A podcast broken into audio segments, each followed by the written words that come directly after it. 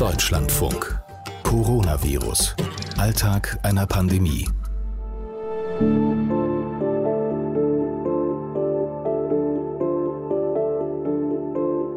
Gerade unsere 80-plus-Leute, die da auf dem Friedhof zusammenstehen und Schwätzle halten und sich so nahe kommen, wo ich auch gesagt habe, ihr seid im Grunde die Risikoleute, ne? vielleicht einen Meter zurückgehen. Ne?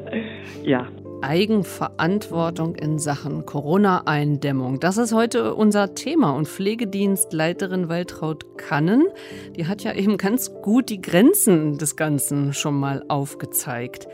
Wir reden hier im Podcast ja mit Menschen, die nach wie vor in ihrem Alltag sehr viel mit der Pandemie zu tun haben. Im Gegensatz dazu werden große Teile der Bevölkerung langsam immer lässiger. Eigenverantwortung, soziale Kontrolle. Heute also hier im Podcast. Ich bin Katrin Heise und begrüße Sie dazu. Gerade gestern saß ich einer Familie in der S-Bahn gegenüber. Vater, Mutter, zwei Kinder. Die Mutter hatte ihre Mund-Nasen-Maske auf. Der Vater hatte sie unterm Kinn hängen. Ich habe ihn die ganze Zeit beobachtet, ob er da sich noch mal irgendwann dran erinnert und die aufzieht. In den Bahnen setzt man ja auf Eigenverantwortung. Da gibt es ja keine Strafe, wenn man das nicht macht. Hat er aber nicht gemacht zum Aussteigen. Zum Aussteigen hat er die Maske dann aufgesetzt. Und ehrlich gesagt, seitdem denke ich darüber nach, ob Eigenverantwortung eigentlich ausreicht. Ich habe den Bundestagsabgeordneten Karl Lauterbach gefragt, was er eigentlich von Eigenverantwortung hält. Die Politik setzt ja schließlich den Rahmen, in dem wir uns bewegen. Ohne Eigenverantwortung kann hier gar nichts funktionieren. Und in der Tat ist es so, dass ohne die gezeigte Eigenverantwortung der Bürger uns auch nichts gelungen wäre. Also das, was wir bisher als Erfolg gesehen haben in Deutschland, ist zu, ich würde mal sagen, 90 Prozent der Eigenverantwortung der Bürger zu verdanken. Denn selbst wenn, sagen wir, Verbote, Einschränkungen kommen, dann ist es zum Schluss die Eigenverantwortung, die dazu führt, dass man sich auch daran hält. Das kann de facto vom Staat nicht kontrolliert werden und nur sehr eingeschränkt sanktioniert werden. Von daher die Eigenverantwortung ist das, was bisher das meiste getragen hat. Aber bei Eigenverantwortung braucht man auch Anhaltspunkte und die Anhaltspunkte werden, wenn es sehr wichtig ist, am besten in Form von Verboten ausgesprochen. Erläutern Sie das Naja, wenn ich jetzt beispielsweise also dem Bürger mitteilen will, dass es falsch ist, jemanden zu gefährden, wenn man möglicherweise SARS-CoV-2 positiv ist und man soll daher einen bestimmten Abstand einhalten. Wenn das uns sehr wichtig ist, dann erwartet der Bürger, der eigentlich auch aus Eigenverantwortung das dann täte, dass wir es auch zu einem Verbot machen. Denn es könnte nicht so wichtig sein, wenn wir es nicht als Verbot formulieren würden. Somit glaube ich, ist die Spannung zwischen Eigenverantwortung und Verbot, die ist immer konstruiert, weil selbst der eigenverantwortliche Bürger, der etwas freiwillig getan hätte, wenn es sehr wichtig ist, dann erwartet er gleichzeitig, dass bei Zuwiderhandlung es verboten ist. Hm. Was machen Sie denn, wenn Sie jemanden treffen, der sich gerade unverantwortlich in Sachen Corona verhält? Also manchmal weise ich darauf hin, zum Beispiel war ich in einem Berliner Supermarkt einkaufen, da stand jemand sehr nahe hinter mir und auch hinter anderen und die Maske schien auch minderwertig zu sein. Das habe ich darauf hingewiesen, er soll bitte den Abstand halten. Wenn ich ihn jetzt darum bitte, hm. dann steigt die Wahrscheinlichkeit, dass er sich auch Dritten gegenüber besser verhält. Also das heißt, in die Verantwortung, in die Eigenverantwortung fällt nicht nur das, dass ich mir eine Maske aufsetze, sondern dass ich auch jemanden anspreche, der das nicht tut da muss ich Ihnen ganz ehrlich gestehen, da hat bei mir immer das andere Gefühl überwogen, ich möchte hier nicht die Corona-Polizei sein. Und ja, äh, ich habe da nichts gesagt. Also ich sehe es anders. Es gibt ja viele, beispielsweise Kinder oder auch Menschen, die sich nicht so toll ausdrücken können oder die scheu sind. Denen also wird das viel schwerer fallen. Aber wozu gibt es Leute so wie Sie und mich auch, die sich mit der Materie doch besser auskennen, sich auch gut ausdrücken können? Das wäre ja nicht richtig, wenn wir dann nicht allerdings in aller Freundlichkeit darauf hinweisen, dass es so nicht geht. Hm. Na gut, ich werde beim nächsten Mal an Sie denken, wenn ich wieder jemandem gegenüber sitze. So diese ganze Freiwilligkeit, wenn Sie sich so umgucken und dann zum Beispiel in der Zeitung Fotos sehen von diesem ähm, Schlauchboot-Rave vom Wochenende hier in Berlin mit doch vielen Menschen, sehr lustig, sehr nah, dann auch noch beim Urban-Krankenhaus. Was denken Sie da über das Prinzip Freiwilligkeit und Eigenverantwortung? Also ich halte Freiwilligkeit und Eigenverantwortung für eine sehr wichtige Grundlage für eine gelingende Corona-Politik. Aber ich würde mich bei sehr wichtigen Sachen nicht darauf verlassen. Es gibt eben immer eine Untergruppe in der Gesellschaft, die nicht bereit ist, eigenverantwortlich und freiwillig mitzumachen. Wenn es zu wenig Freiwilligkeit gibt und Eigenverantwortung gibt, dann wirkt das auch falsch, aber es muss eine gute Ergänzung sein. Wenn ich diese Bilder sehe, da wird gefeiert, die Pandemie ist vorbei quasi. Und das ist einfach nicht richtig.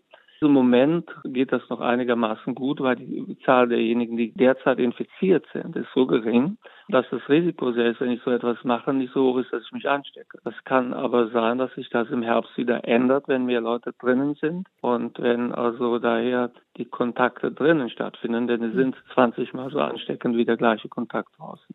Sagen Sie, wird über diese Prinzipien eigentlich heftig diskutiert so in der Politik? Also Eigenverantwortung oder strafbewehrt, Gebot, Verbot. Wie läuft das so? Zu wenig ist mein Eindruck. Also es wird in der Regel so nicht diskutiert, sondern da ist der Handlungsdruck so stark, dass man einfach sich dann daran orientiert, was hat anderswo gewirkt und also wird was so klappen, was wohl nicht. Da sind dann auch viel profanere Aspekte spielen dann auch eine Rolle. Also was das einen politisch kostet, wenn man das eine oder das andere tut. Somit also ist diese Diskussion wichtig. Sie wird in der Öffentlichkeit geführt. Aber dafür ist im politischen Alltag kaum Raum, kaum Zeit, was ich manchmal bedauere. Handlungsdruck, den hat Karl Lauterbach eben angesprochen. Handlungsdruck, den hat auch Falko Lieke. Falko Lieke ist Stadtrat in Berlin-Neukölln und der hat mich heute tatsächlich überrascht, als er mir erzählt hat, er habe noch circa 80 Prozent seiner Arbeitszeit mit Corona zu tun. 80 Prozent. Ich habe gedacht, dass das schon viel weniger wäre, dass andere Themen schon viel präsenter seien. Aber nee, 80 Prozent. Falko Lieke sorgt dafür, dass kontrolliert wird, ob Eigenverantwortung ausreicht oder nicht. Also erstmal ist das ein, natürlich ein ganz entscheidender Punkt, um das Virus einzudämmen. Auf der anderen Seite sehe ich im Stadtleben, übrigens auch im Bekanntenkreis, dass das langsam nicht mehr so ernst genommen wird. Und ich weise immer wieder darauf hin, Leute, kein Bussi hier, kein Bussi da, kein Handshake, keine Umarmung, sondern schon Abstand halten und nicht zu dicht aufeinander, das ist ganz entscheidend. Wie finden Sie da den richtigen Ton, ohne Corona-Polizei zu sein?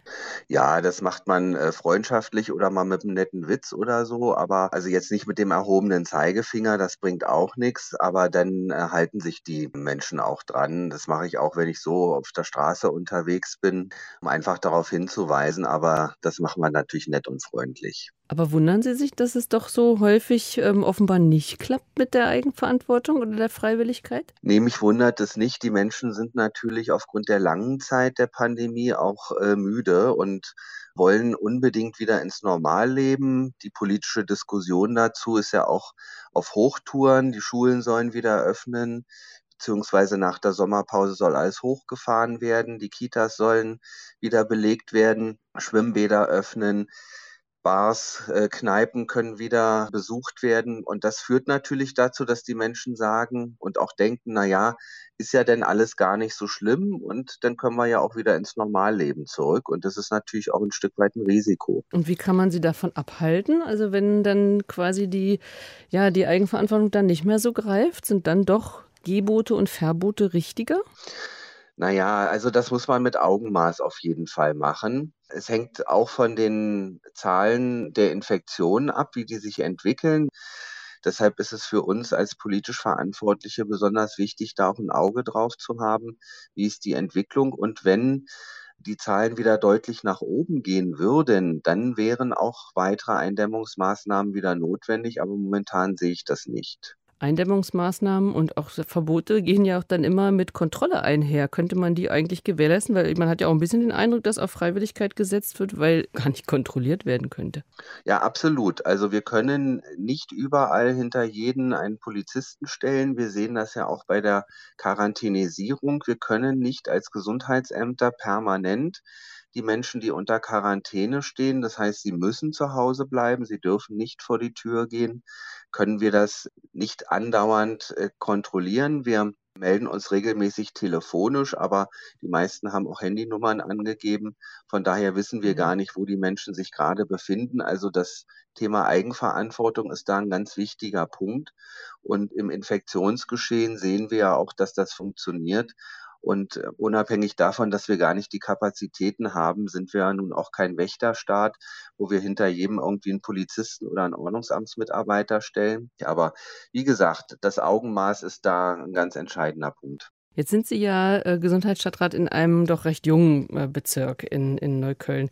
Ha, äh, beobachten Sie da eigentlich Unterschiede zwischen jung und alt, also zwischen den Generationen, was diese Freiwilligkeit, was, was Eigenverantwortung angeht?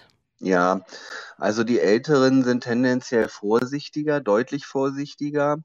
Äh, die Jüngeren nehmen das häufig auf die leichte Schulter, Schulkinder oder äh, auch Jugendliche, die auch in Grüppchen unterwegs sind da ist natürlich auch viel Aufklärungsarbeit von den Elternhäusern gefordert, deutlich zu machen, was jetzt geht und was nicht geht.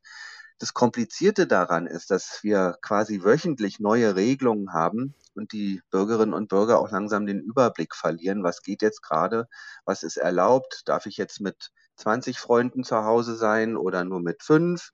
Und das ist tatsächlich schwierig in der Kommunikation, den Menschen das auch deutlich zu machen. Mhm.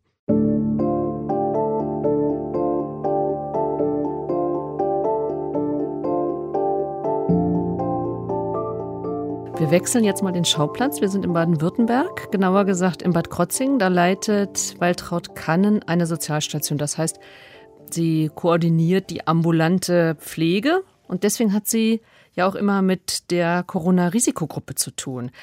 Da hat mich interessiert, ob ihr da die Eigenverantwortung reicht, ob sie darauf setzt. Ich halte da ganz viel von. Also habe einen hohen Respekt vor der Eigenverantwortung. Sie setzt voraus, dass ich gut informiert bin und reflexiv unterwegs.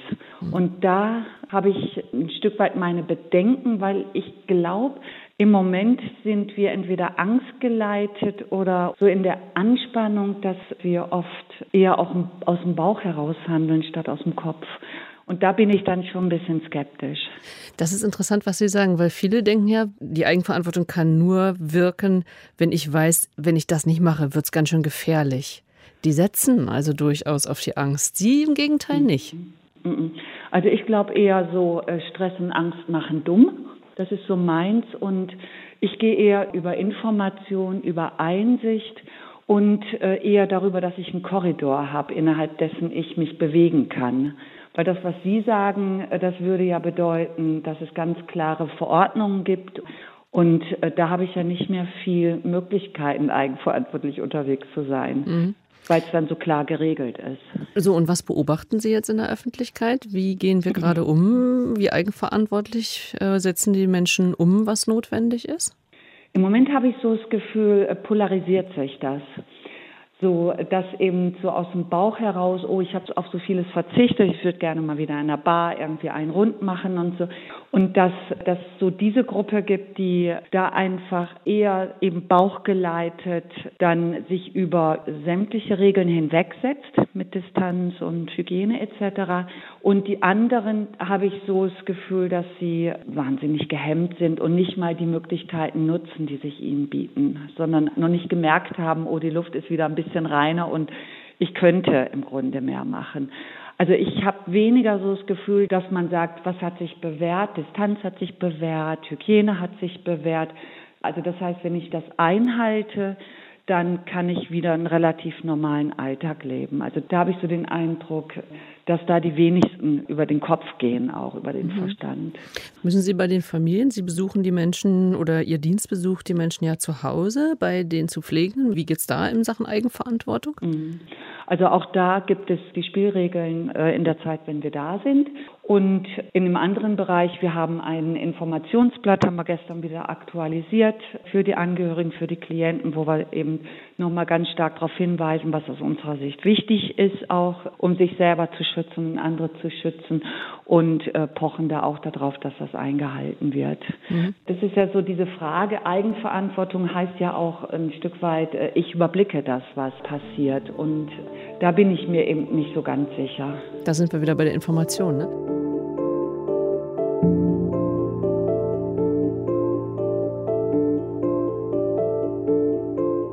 Ein anderer Punkt, Eigenverantwortung und Sozialkontrolle. Wie sehen Sie das zusammen? Gehört das zusammen?